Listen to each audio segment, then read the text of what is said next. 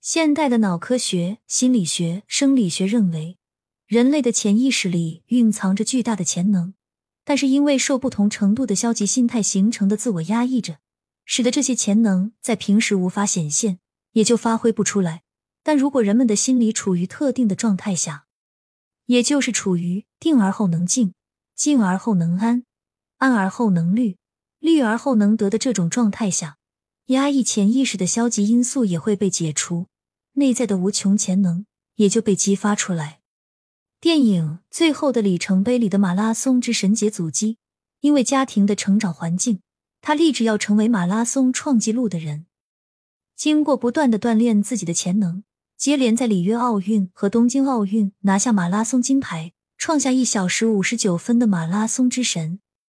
他的耐力、潜能的发挥，在跑步界甚至全人类给予很大的鼓舞和启发。就如美国的著名作家路易斯在书中写的：“我相信每个人的身上都有一种力量，这种力量可以帮助我们拥有健康的身体、美好的友谊、美妙的职业，给我们带来各种各样的成功。”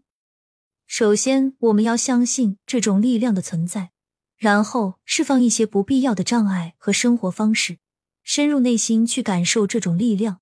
因为他知道什么对我们是最好的。如果我们愿意把生命交给至高的爱和支持我们的力量，就将拥有成功，并且充满爱的生命。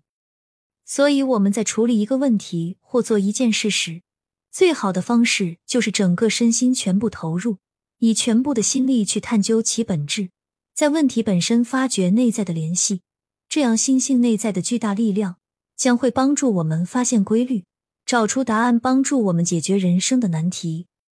欢迎您一起来学习一代圣人王阳明的智慧吧！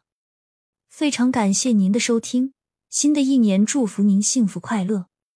欢迎订阅、点赞、评论与我进行互动哟！我们下一集再见。